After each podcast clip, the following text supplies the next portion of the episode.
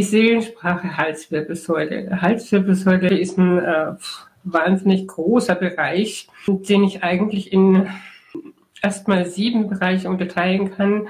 Sieben Bereiche deswegen, weil die Halswirbelsäule ja aus sieben äh, Wirbeln besteht. Und ähm, dazu aber dann auch noch der Kopf mit zu Rate gezogen werden sollte und der Schulter vor allem auch und Oberarmbereich. Hallo, schön, dass du da bist. In meinem Podcast Neue Perspektiven, Relax and Meditate geht es um mentale und energetische Themen, Übungen, Tipps und Anregungen, auch für den Körper, bodenständige Spiritualität, Trance und Entspannungsreisen. Ich bin Damaris Aulinger und freue mich auf deine Hörerfrage, die ich gerne in einem meiner nächsten Podcasts beantworte.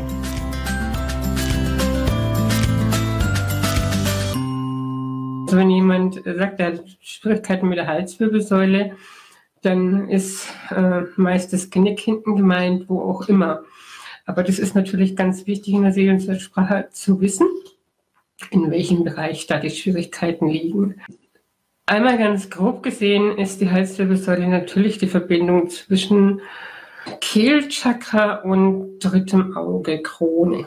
Ich nehme jetzt aber Kehlchakra und drittes Auge, weil es einfach direkter ist. Das ist Ausdruck und Intuition.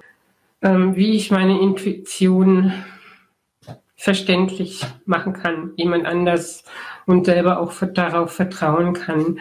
Also das Sprechen, Kehlchakra da, und da geht es ja um, um, die Sprache, um das Sprechen, um, um die Verständigung.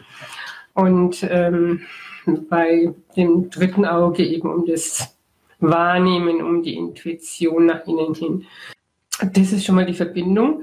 Wenn ich jetzt aber ähm, die Halswirbelsäule einteilen möchte, also aufteilen möchte in diese sieben Wirbel, die sie hat, ähm, da gibt es ganz große Unterschiede, aber ich kann mir das selber so ein Stück weit erklären. Wenn ich überlege, gut, der Atlas oben, das ist der erste Halswirbelkörper, der verbindet quasi die ganze Wirbelsäule mit dem Kopf. Das ist so dieses, das hält den Kopf fest. Ähm, der Atlas, wenn da irgendwas dran ist, dann kann man davon ausgehen, dass viele auch äh, mit Kopfschmerzen, Migräne, ja, so zu tun haben, weil da, wie ich beim letzten Mal schon gesagt habe, eben am, an der Seite von der Wirbelsäule die ganzen Nerven laufen, die diese Körperpartien versorgen, sprich da oben Halswirbelsäule ist dann eben, laufen die Nerven, die alles im Kopf versorgen und alles hier im Schulterarmbereich geht natürlich dann weiter runter, aber da sind dann die anderen Wirbel für, zu, äh, für zuständig. Gut, der erste, also der Atlas ist dann der, der die Kopfschmerzen, Migräne macht. Also hauptsächlich bei Migräneleuten äh, habe ich das sehr oft, dass der Atlas betroffen ist. Äh, leider ist der Atlas so verbaut da oben drin, dass man den äh, selber fast nicht richten kann. Also da sollte man, wenn man weiß, dass es der ist, dann sollte man einmal jemanden hinfassen lassen. Möchte aber noch kurz dazu sagen, dass solche Dinge äh, aus verschiedenen Ursprüngen resultieren können. Die Dornmethode geht, dann, Dornmethode geht ja davon aus, dass äh, 99 Prozent der Menschheit zwei verschiedene lange Beine haben. Ich weiß, ich bin am falschen Ende jetzt gerade, aber fängt da unten immer an. Und wenn ich dann, wie ich letztes Mal gesagt habe, zum Beispiel Beckenhochstand habe, das ist die erste Basis des Becken. Das ist relativ fest. Ne? Äh, und das ist nicht auf gleicher Höhe durch den Beckenhochstand, übertrieben jetzt, ne? dann bleibt der Wirbelsäule nichts anderes übrig, als irgendwo Fehlstellungen zu entwickeln, weil wenn die gerade bleiben würde, würde würden wir schief laufen. Ne? Durch das wir aber aufrecht laufen, ähm, entwickeln sich an den Stellen, wo unsere Themen gelagert sind oder wo wir einfach auch Schwachpunkte haben, ähm, und eine Fehlstellung. Und das ist halt bei Menschen, die viel zum Beispiel mit dem Kopf arbeiten, sehr kopflastig sind, ähm, äh, mehr im Verstand sind, ist es einfach oft mal der Atlas. also der erste Halswirbelkörper. Der zweite Halswirbelkörper, oder besser gesagt der Übergang, der, wenn da was fehlt, steht, ähm, macht den Schwindel ganz oft. Also diesen Drehschwindel kennen auch viele von uns. Ähm, dann kann man davon ausgehen, dass der zweite Halswirbelkörper, Axis heißt der, ähm, dass der nicht ganz da ist, wo er sein soll oder dass da zumindest ein Muskel auf diesen Nerv drückt, der eben gerade für ähm, den Kopf versorgt ne, oder der unser Gleichgewichtsorgan versorgt. Der dritte Halswirbelkörper, der ist ähm, für die, ja, für, das, für die Gesichtspartie, für die Hautpartie, Akne, Zähne, Tinnitus macht der. Also wenn der schief steht oder da der Muskel verspannt ist, dann hat kann man das haben. Das ist immer ein Kann, kein Muss. Ne? Und genauso so kann man dann drüben, also auf der anderen, auf der psychischen Seite sagen, ähm, sind vielleicht so oft Situationen da, wo ich Schuldgefühle habe oder sage, ähm, ich will da einfach nicht zuhören. Ne? Ich habe da genug, die, ähm, ich mache die Klappen zu, ne? ich habe da keine Lust mehr hinzuhören. Der ähm, vierte Halswirbelkörper ist ähm, der macht, der ist genau Nasenbereich, Lippen in dem Bereich. Und Kehlkopf aber schon weiter oben. Also ist noch nicht das Kehlchakra betroffen, aber das sind dann so Momente, wo ich sage, ähm, ja, da habe ich jetzt auch, da geht es dann schon dahin, ich habe nicht nur die, ich mag nicht nur mich zuhören, sondern ich habe die Nase voll. Also man kann sich so diese Übersetzungen selber immer herholen. Es ist schon immer so, wo das läuft. Also natürlich sollte man die Anatomie dann ein bisschen zumindest kennen, aber kann man sich auch Bilder im Internet angucken. Ähm, wo das lang läuft, ähm, die, die Partie ist dann betroffen. Und was habe ich jetzt gerade mit meinem Mund? Habe ich irgendwas nicht ausgesprochen oder will ich irgendwas nicht aussprechen oder ähm, ja, oder kann ich irgendwas einfach nicht mehr riechen, habe ich die Schnauze voll. Der fünfte Halswirbelkörper, der steht dann schon für den Hals. Da kommt die auf die, die Kehlkopfentzündung und sowas her, Husten, ähm, Bronchitis liegt wieder weiter unten.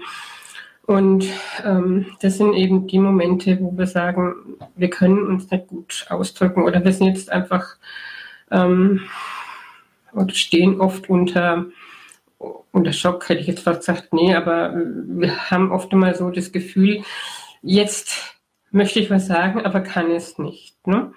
Das sind aber nicht die Momente, wo ich, wo ich merke im Nachhinein, wo ich hätte das und das sagen können. Das hat, glaube ich, jeder, das kennt, kennen ganz viele. Also die Schlagfertigkeit, die hat damit nichts zu tun. Ähm, der sechste Halswirbelkörper ist dann, da geht es dann schon an die Mandeln und äh, den Oberarm. Fühlt sich unterdrückt und leidet so still, kann sich ganz schlecht wehren. Ne? Also so ein Mensch, der einfach nicht gerne, gerne auf den Tisch haut oder nicht gerne für sich einsteht. Und dann kommt der siebte Halswirbelkörper, das ist der Erhabene. Wenn man da hinten so lang fährt, spürt man das schon ganz genau. Da steht da hinten so raus. Bei vielen Menschen ist er sogar ähm, deutlich sichtbar so, so landläufig sagt man auch immer, da hat ein Buckel, aber da, viele haben da einfach schwere Lasten zu tragen und der siebte Halswirbelkörper, der ist auch oft mit betroffen bei zum Beispiel Depressionen, bei Ängsten, also bei diesen ähm, Gefühlen, die doch sehr schwer lasten. Da haben wir wieder die Last. Und ähm, deswegen dann zu sagen, gut, es gibt tatsächlich Menschen, die haben Hammenbuckel, aber da kann man sich dann auch wieder ähm, vorstellen, was der Mensch in seinem Leben schon getragen hat oder immer noch trägt oder sich dann einfach da hinten tatsächlich körperlich so eine Fehlstellung entwickelt hat, dass es nimmer zu richten ist oder nur noch ganz schwer zu richten ist. Es wird natürlich auch altersabhängig irgendwo. Je früher man anfängt damit, desto besser ist es natürlich. Aber ähm, ich habe, als ich damit angefangen habe, meine erste, meine erste Klientin, mit der ich immer geübt habe, war meine Mutter. Die war damals schon, ja, die war knapp 80, glaube ich. Und ähm, da habe ich natürlich versucht, ne, und habe immer gedacht, okay, okay, wenn das nicht mal geht, so, da, was hat er gesagt, der Lehrmeister, äh, um die 30, so wäre so eine 35, wäre so eine Grenze, wo nicht mehr so gut geht, wo ich dann aber gemerkt habe bei meiner Mutter, uh, da geht aber noch ganz schön viel. Und es war nur die Dorngeschichte, also nur rein körperlich.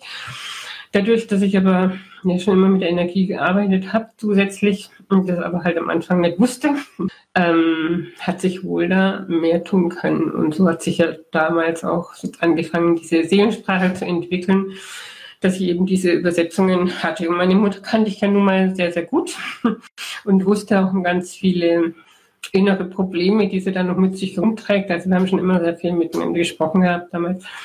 Und ähm, da konnten wir einfach ganz viel noch in, auch in ihrem hohen Alter auflösen.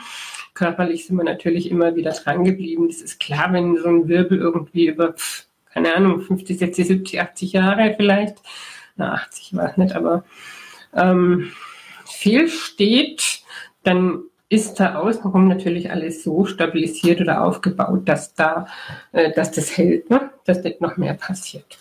Wenn ich jetzt weiß, wo ich meine Probleme habe in der Halswirbelsäule, also mehr oben, dann kann auch mal gucken, wo, wo kommt es her vom Kopf. Entweder habe ich die Kopfschmerzen vom der Halswirbelsäule, also von einem fehlstehenden Halswirbelkörper oder auch äh, zu sehr verspannten Muskeln an irgendeiner Stelle der oberen Halswirbelsäule oder weil sich dann alles nach oben hin verkrampft natürlich und vor allem die, die Faszien ähm, zwischen Halswirbelsäule und Hinterhauptkante.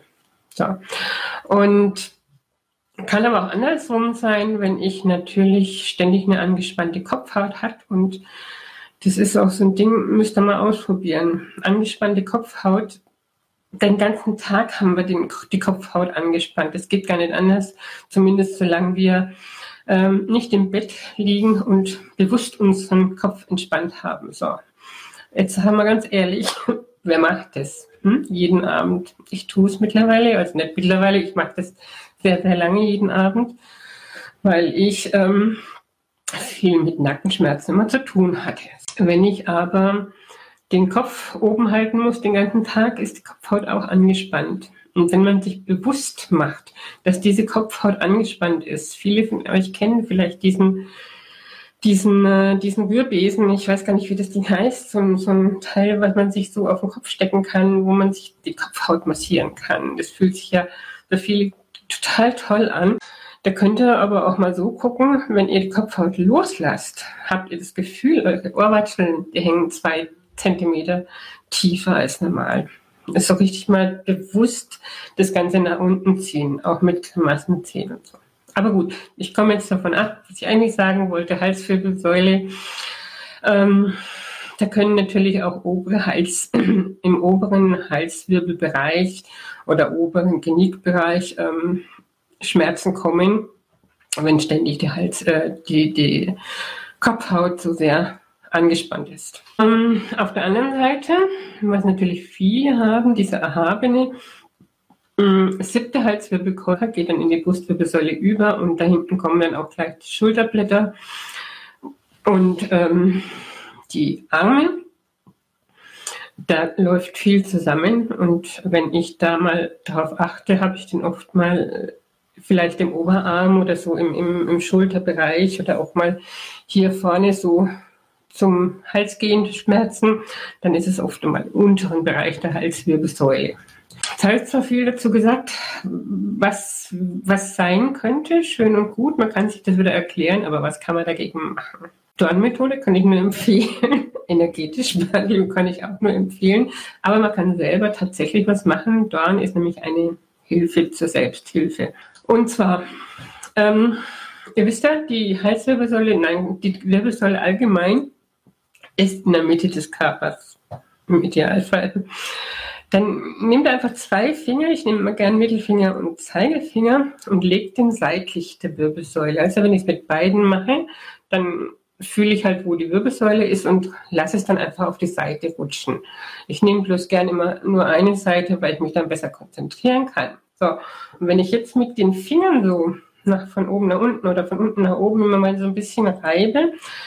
Und es ist ähm, keine Blockade da. Es ist alles frei.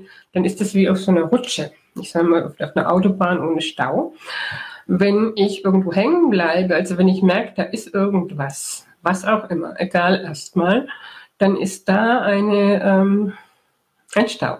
Immer körperlich. Ne? Das Energetische, das fühle ich jetzt nicht mit meinen Fingern, also bewusst fühle ich jetzt nur den Körper. Ich würde auch mit meinen Fingern energetisch spüren, aber ähm, wenn ich jetzt gucken will, wo die Fehlstellung ist, dann natürlich körperlich. Dann kann ich hingehen mit meinen zwei Fingern und an dem Punkt bleiben und meinen Kopf so die Nein-Bewegung machen. Nicht schnell, sonst wird es einem schwindlig, aber immer die Nein-Bewegung machen. Und schön ist es dann noch, wenn man den anderen Arm fallen lässt und damit so eine leichte Pendelbewegung macht. Ist aber nicht unbedingt nötig, geht auch so. Und dann spürt man manchmal sogar ähm, wie plötzlich was an, als ob es an einen richtigen Platz rutscht. Und wenn ich jetzt aber da entlang reibe, so wie ich gerade gesagt habe, dann kann ich dafür sorgen, dann reibe ich auf diesen oder in der Kuhle zum Dornfortsatz hin und kann dem sagen, hey, ich will aber, dass du wieder richtig da bist. Hm?